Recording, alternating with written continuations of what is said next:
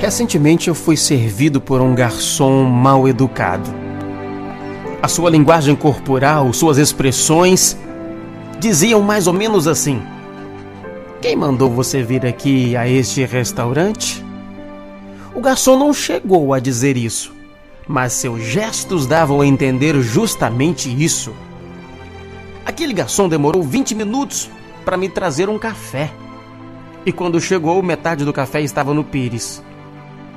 Conversando com ele, eu lhe perguntei sobre o seu trabalho, sobre o seu patrão. Aí ele me disse: É claro que eu não quero trabalhar para esse cretino nesse restaurante aqui o resto da minha vida, né? Infelizmente, aquele garçom se esqueceu de um aspecto importantíssimo da vida no local de trabalho. A gente não trabalha para o patrão, trabalhamos para nós mesmos.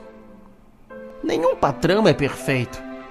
Mas quando você se candidata a um emprego, seu dever é dar o melhor de si e não prejudicar a pessoa que assina os cheques no final do mês. Quando você só dá 50% do seu esforço, acaba sofrendo muito mais do que o patrão. O patrão, quando muito, sai perdendo algum dinheiro. Você perde o entusiasmo, a autoestima, além de perder um bom pedaço da vida. Algumas pessoas acreditam que há coisas boas e coisas ruins para se fazer na vida.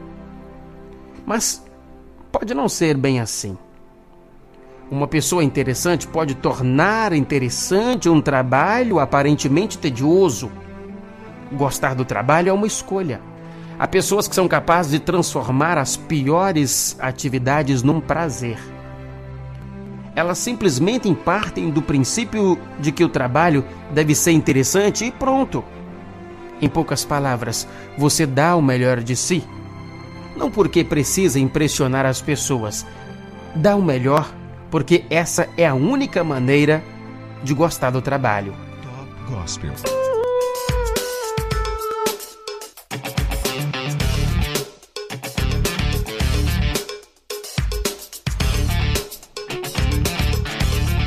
A frase do dia para você parar e pensar comigo sobre trabalho de Mari Laureta. Mari Laureta sobre trabalho teria dito: